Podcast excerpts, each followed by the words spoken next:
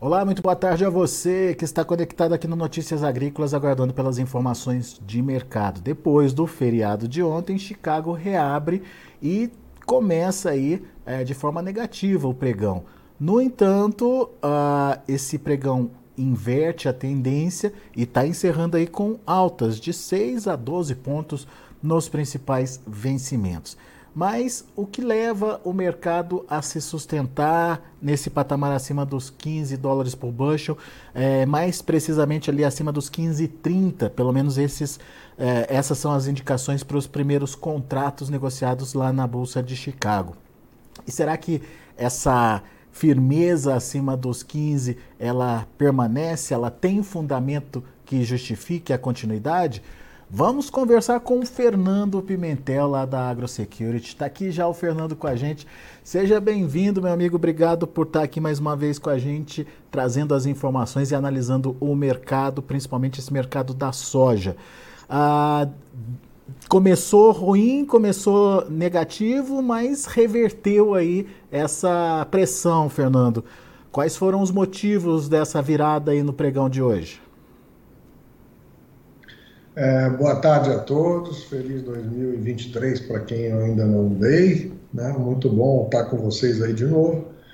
Bom, é, a leitura que eu tenho aqui, o mercado hoje, a chamada da manhã, estava muito em função de uma possibilidade de chuvas é, para melhorar um pouco a situação da Argentina e Rio Grande do Sul. Né? Ao longo do dia, eventualmente essa informação talvez de volume ou de dispersão da chuva pode ter atenuado essa, essa, essa, esse efeito negativo.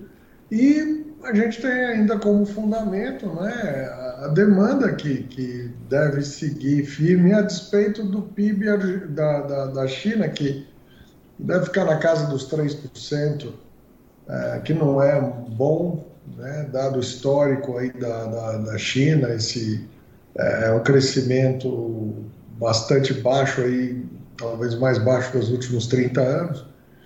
É, mas de qualquer forma, a China segue demandando, ela vai bater um recorde esse ano na produção de carne suína, é, o maior rebanho que ela está tendo, inclusive está tendo uma queda de, de preço, mas eles, os, os produtores estão segurando um pouco mais o suíno, vendendo com um pouco mais de peso para tentar buscar um pouco melhor o, o, preço.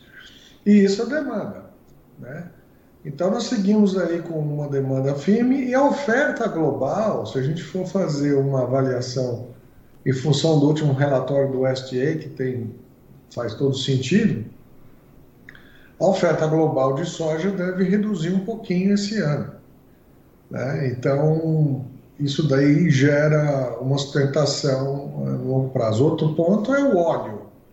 Né? Nós temos aí a Argentina sofrendo, a Argentina, pela Bolsa de, de, de Rosário, deve colher no máximo em 37 milhões de toneladas. Isso tira um volume uh, de óleo no mercado. Além do que nós temos o problema da Indonésia que está restringindo exportação de óleo de palma. Então, isso dá, um, dá uma conotação mais altista para o mercado. Né? São notícias interessantes aí para o Brasil, porque o Brasil, no ano passado, perdeu espaço na exportação porque não tinha produto, na verdade. Nós tivemos problemas de colheita, problemas de safra, e só que esse ano nós vamos reconquistar uma posição é, mais, de maior volume na participação da matriz de exportação de soja do mundo.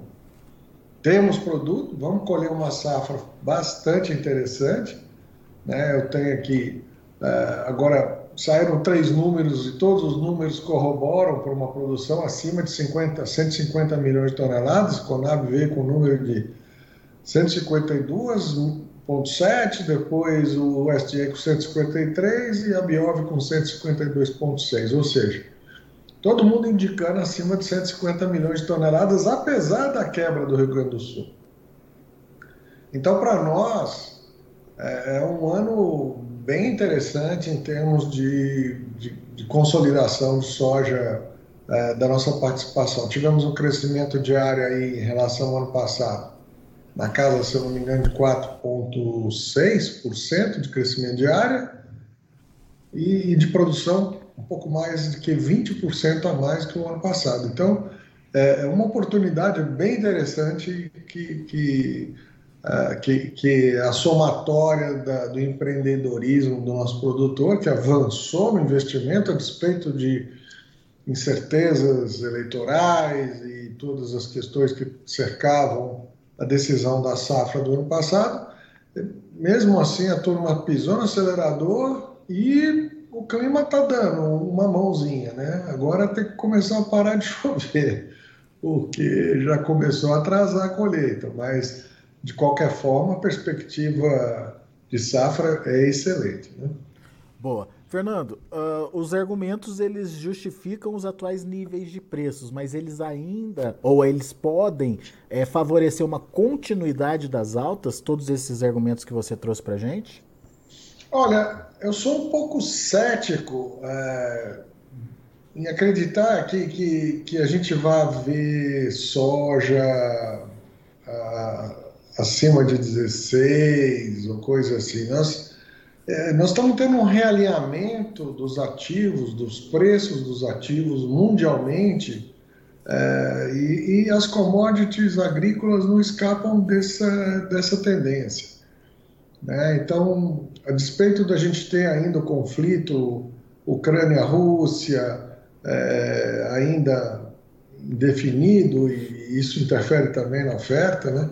Ah, mas de qualquer forma nós temos aí um processo recessivo que, que o próprio FMI está é, prognosticando aí para a Europa e, e para os próprios Estados Unidos, ou seja, nós vamos ter uma redução no ritmo de crescimento da economia global, né? Então a gente é, vai ter um ano de 2023 com realmente uma redução no ritmo econômico global. Agora, é, o que isso se traduz em termos de redução de demanda de alimento? É um pouco questionável, pelo menos no que tange a proteína vegetal, a gente acredita que o, o, os nossos é, compradores vão seguir é, é, colocando uma demanda aí. Mas o que acontece é que os especuladores de ativos financeiros, que também contribuem muitas vezes para a elevação dos preços das commodities, agrícolas ou não, petróleo, os metais, etc., esse, esse, esse especulador hoje está com menos liquidez, né? o mercado perdeu liquidez. A gente teve um quantitative easing lá do, do, do Fed, que, que praticamente pautou os últimos cinco anos aí entre 2015, 2020, 2021 e aí a gente começou a ter um movimento contrário né, do, do Fed reduzindo a liquidez do mercado. Isso diminui a oferta de recursos no mercado e diminui também a, a, a especulação sobre os ativos financeiros, que inclui os preços de soja, milho, café, algodão e etc. Então a gente vê que nós chegamos a ter 18 mil uh, pontos, uh, 18 dólares e 50 por bushel na Bolsa de Chicago, e depois viemos com uma retração para o ponto que estamos agora. Então, quer dizer, os preços internacionais sofreram um impacto. Né? Então, na leitura que eu tenho é, ok, eu não acho que vai cair mais, eu acho que podemos ter, inclusive, uma alta, mas uma alta com limites. Nós não vamos ver um, um, um rally forte é, do preço da soja. Independente da gente ter demanda e a gente ter a oportunidade de vender bem a nossa soja em relação a valores históricos. Minha dúvida recai, Alexander, hum. no câmbio. O câmbio pode ser um elemento é, um pouco mais baixista para o brasileiro, para o produtor brasileiro. É, porque a, despeito de todos os problemas, e olha, a gente imaginou que com aqueles problemas em Brasília, é, todas essas questões que ocorreram, o dólar pudesse dar uma estilingada lá em, sei lá, 5,50, 5,70. É, não foi o que ocorreu, o dólar ficou ali até 5,35, 5,40, voltou, agora 5,11 agora, é, e existe um movimento de, de, de fluxo é, de dólar é, voltando para o Brasil, voltando a investir aqui. Você vê a bolsa hoje mais em alta. Tem certezas fiscais que rondam esse câmbio? Tem. A questão do salário mínimo é uma questão, a questão do déficit tributário, déficit fiscal que o país tem. Uh, não sabemos como vão encaminhar a economia do país, mas numa leitura de curto prazo, tudo indica que o investidor está é, autista em relação ao nosso país agora. Mas me parece, Fernando, pelo que você está falando aí, que não é uma questão de confiança plena na economia brasileira, não. né? Eu acredito mais em uma falta de opção, Alexandre, lá fora. O dinheiro, o dinheiro procura uma boa taxa de retorno, uma remuneração, não é? Então, é, o que acontece? Hoje você olhar, a China é um país que corre o risco de ter um conflito adiante com, com Taiwan, você está na Europa, existe uma preocupação, uma certa depressão né, dos investidores, porque, lógico, temos uma crise energética ainda, apesar dela já ter sido parcialmente solucionada, é, não ficou barato produzir na Europa. Né? Então, é, a Europa perdeu competitividade, é, Estados Unidos está é, né, com, também com seu déficit muito alto, questões é, de inflação que, que puxaram a taxa de juros, isso reduz a velocidade da economia, reduz a dinâmica econômica. Então, na hora que você olha um horizonte um pouco mais amplo para você que tem recurso para investir é, e procura um, um, mercado que tem um certo nível de, de retorno e segurança, o Brasil é uma opção, porque passada essa ressaca toda do que ocorreu em Brasília, etc., o Brasil mostra aí algum tipo de equilíbrio institucional e regulatório e tudo mais, né? Então, para o investidor, Brasil ainda é uma boa opção. E isso, por menos que seja um, é um volume estrondoso, mas está entrando dinheiro. E, e, e o investidor está lá, está botando aqui no, na, na, B3, está né, tá fazendo câmbio e isso empurrou o câmbio para baixo. Agora, o cenário pode mudar com relação a câmbio? Claro que pode. Né? É, hoje nós temos um governo com, com uma retórica muito muito mais é, uma leitura de, de, de, de, não, se, não se pautar pela, pela visão de mercado, né, pelo, pelo que o mercado é, entende que seriam boas práticas e boas políticas estatais, está preocupado em resolver lá alguns aspectos de promessas que foram feitas no período eleitoral e, bom, e a gente sabe que é, o orçamento público não consegue comportar todas as promessas que foram feitas. Então, é, alguma coisa ou vai ser deixado de lado ou esse governo vai peitar o mercado. É claro que o mercado ele tem um nível de tolerância. Chegar num ponto, ele começa a acusar é, insatisfação através dos, dos indicadores né, macroeconômicos. Então, é, câmbio, enfim, tudo mais, começa a, a, a, ir contra. Por enquanto, parece que deram um, uma, uma, um, uma, um waving aí, uma, uma nota de confiança aí, seja de curto prazo, para o Ministério da, da Fazenda. Né? Em se, em se confirmando essa tendência, Fernando, de continuidade de queda do dólar, de entrada de, de recursos aqui no Brasil, a gente vai ver um, um, um dólar perdendo valor frente ao real. É, tecnicamente, isso tira todo o ganho uh, que vem de Chicago, certo?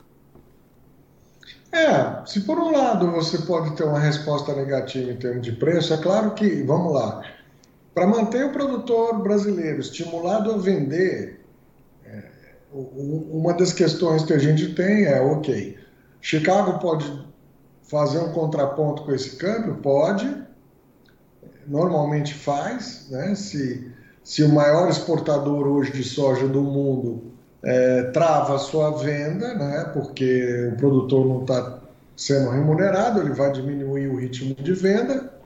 É normal que Chicago suba e os prêmios aqui nos portos também respondam positivamente para manter o produtor remunerado e motivado a vender. Esse é o mercado livre, né? Essa é a oferta e a demanda. Né? Então, é, é, de se esperar que essas compensações ocorram. Mas você é acha que. É de todo ruim hum. para o produtor? Nem tanto porque também ele tem a sua matriz de custo. Uhum, em dólar, né? Baseada grandemente em dólar. Então ele vai ter redução no custo fertilizante, vai ter redução no custo dos químicos, enfim, ele acaba tendo uma contrapartida também, positiva em relação a esse câmbio um pouquinho mais apreciado aqui, o real apreciado. Então, é, segue o jogo, vamos dizer assim. Né? Uhum. Mas é, é, aquela história: quem está retardando eventualmente a, a, a venda porque está acreditando em câmbio, ou, ou, enfim, tem que tomar um pouquinho de cautela, porque vamos ver. Eu também não sou economista, eu, eu, eu olho com a mesma perspectiva é, de um analista macroeconômico, que eu até tenho essa competência, mas, mas não sou, uh, e é verdade, não existe nenhum economista brasileiro que possa dizer onde esse câmbio vai nos próximos 3, 4, 5 ou 6 meses. Muito bem. Então, então, Fernando, a gente tem aí essa situação de Chicago que no mínimo ganha uma sustentação aí de preços diante dos fundamentos. A gente tem um câmbio que nesse momento, uh, um dólar que nesse momento está caindo, é, que, por um lado, tira o viés de competitividade da exportação, mas, por outro, ele acrescenta aí um potencial de ganho com o custo de produção aí do, do produtor. E daí fica ali Sim. no meio a questão do, dos prêmios, né? É, como você disse, os prêmios tendem a seguir Chicago para justamente dar esse ponto de equilíbrio aí uh, em relação ao dólar. Mas quando a gente tem para entrar no mercado uma safra desse tamanho, 150 milhões de toneladas para mais, é, isso pode ter um, pelo menos um impacto imediato aí na, no, nos prêmios? É, isso pode de alguma forma jogar os prêmios para baixo? Você tem visto acontecer isso?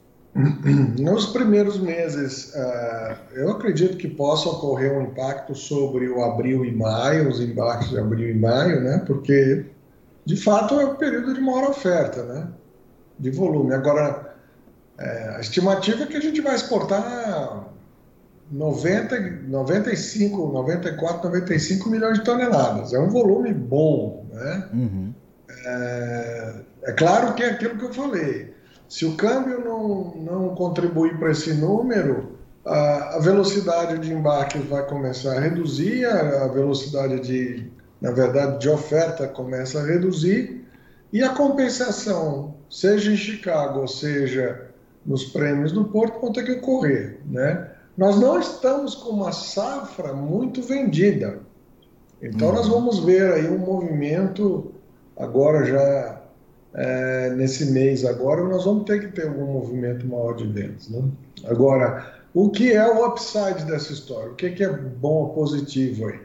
É, nós já tivemos aqui caso de Argentina comprando soja brasileira, porque o esmagador argentino já está antevendo uma dificuldade. Dependendo da, de onde a, a, a, fábrica está, dependendo de onde é, existe uma necessidade de, de comprar soja dentro da Argentina, uma logística pode permitir. A gente já teve agora casos de embarques ali em Porto Mutinho, no Mato Grosso do Sul. É, Paraguai também está perdendo safra, né? O Paraguai está perdendo 1, 1 milhão e 400 mil toneladas de, de, de produção. Então, na hora que você vê que o entorno também não está é, gerando superávit, é, nós vamos ter, primeiro, é, praticamente uma impossibilidade de compra de soja argentina por esmagadora brasileira ou, ou demandante aqui do Brasil. Nós não vamos ter é, a Argentina é, como um grande exportador de óleo, quer dizer, nós vamos até ter que esmagar e produzir mais aqui um pouquinho. Então, nós é, vamos ter aí, com certeza, algum suporte para os prêmios. Quando toda hora que o nosso produtor tiver que parar de vender, porque ele não está estimulado com o valor de venda, vai segurar e vai vender basicamente da mão para a boca o que ele precisa vender, essa hora eu acredito que nós vamos ter uma, uma resposta bastante rápida dos prêmios, porque não tem tanta soja assim no mundo para suprir aí 100 milhões de toneladas de compras da China, que deve ser o volume deles. É. Tem uma demanda externa para acontecer, uma demanda interna também para acontecer, ou seja, uhum. é, soja brasileira disputada. Isso dá é, dá mais sustentação aí para os preços, então, no final Sim. das contas. É, e nós não podemos esquecer de, de que, que, essa política é, protetiva social que, que querem implementar, então nós vamos ter aí um, um aumento do salário mínimo proposto, é, o, o, Auxílio Brasil, que, né, de, de 600 reais, enfim, é, todas essas questões, se você colocar, elas vão gerar demanda. Né? Elas vão uhum. acentuar a demanda doméstica. Sim. Né? Que você coloca mais renda na, na base da população, é, você vai com certeza gerar alguma demanda adicional o frango, talvez as, as proteínas animais mais baratas, isso aí com certeza leva um impacto positivo. Isso é bom para o milho também. É. Você acha, Fernando, que o Brasil deve seguir essa tendência do, da Indonésia, da Malásia, de aumentar a participação é, do, dos óleos vegetais na produção de biodiesel?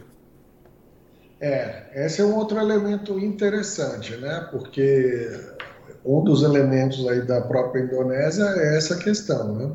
De utilização mais de biodiesel e e aqui nós estamos crescendo muito ainda, né? No, no, no óleo, no biodiesel do, do, milho de um lado e, e do, desculpa, do etanol de milho de um lado e do biodiesel de soja do outro. A questão é que parece que ainda está incerta é a alteração do percentual é, de adição do biodiesel no, no, no diesel, né? Ah, isso parece que, que vai, vai se discutir ainda no nível ministerial e, e essa decisão parece que não vai ocorrer tão rapidamente. Mas existe uma, uma tendência de alteração disso. É. Hoje o Brasil está com o B10, não é isso? Em vigor? Isso. É. E a Indonésia, pelo que eu vi, pelo que eu li, tá, tá, te, pretende elevar para B35, né, Fernando? Então, é, porque eles parece que estão querendo reduzir a importação de, de, para a Europa, né? Então, o que acontece? É uma decisão lá deles, caseira, enfim. É, agora, aqui teriam reflexos meio complicados, né? Até porque o brasileiro, é, o, óleo de soja impacta diretamente a economia doméstica é. aqui no Brasil, né? Então, é eu não, não, não sei se o, se o, governo, com esse viés, é, levaria substancialmente a aplicação do, do biodiesel. Muito bem. Muito bom. Fernando Pimentel, meu caro, muito obrigado mais uma vez pela sua participação. Um ótimo ano para você e a gente conta com as suas análises ao longo desse 2023. Volte sempre, Fernando. Boa sorte na colheita para todos aí. Um abraço. Valeu. Tá aí, Fernando Pimentel, AgroSecurity, aqui com a gente, analisando o mercado, trazendo pontos econômicos importantes de serem entendidos, ah, principalmente nesse momento de precificação da soja e principalmente nesse momento em que muitos produtores estão atrasados aí na comercialização. Vamos ver os preços, vamos ver como estão encerrando as negociações lá na Bolsa de Chicago. Você acompanha comigo na tela, março 15 dólares e 39 centos por bushel, subindo 12 pontos. O maio 15,37, 10 pontos mais 25. Julho 15,33, 8,5. Agosto 14 dólares e 96 centos por bushel, uma alta aí de 6,5 pontos. São os números da soja, a gente tem também fechamento para o milho, que seguiu essa tendência de alta, março fechando a 6,85, 10,25 de elevação, maio 6,82,9 de alta, julho 6,72, 8,75 de elevação e setembro subiu 5 pontos, fechando a 6 dólares e 19 centes por bushel. E para finalizar, a gente tem o trigo. Trigo também, viés positivo aí para os preços, março 7,51, alta de 8 pontos, maio 7,59, alta de 7 pontos, julho 7,61, alta de 7 pontos mais 25 e o setembro é, 7 dólares e 68 centos por bushel, 7 pontos mais 75 de elevação. A gente agradece muito a sua participação e a sua audiência, agradece a participação da Conceição Ribeiro aqui com a gente pelo YouTube. Conceição está desejando boa tarde aqui pra gente, boa tarde para você também, Conceição. E pessoal que está no YouTube, não esquece aí de deixar o seu like, de fazer a inscrição no canal e de acionar o sininho lá para que você possa é, ser notificado, ser avisado toda vez que tiver algum boletim entrando aí no ar pelo Notícias Agrícolas. Não esquece de ajudar a gente a divulgar mais o, esse trabalho que a gente faz de levar informação ao produtor. Então, vai lá no, no YouTube oficial do Notícias Agrícolas, faz sua inscrição, deixa seu like pra gente e participe, interaja. Conte pra gente o que está acontecendo aí na sua região e principalmente faça suas perguntas para os analistas, para os nossos convidados aqui que estão diariamente trazendo informações do agronegócio para você. Daqui a pouco a gente volta com outras informações e mais destaques. Continue com a gente.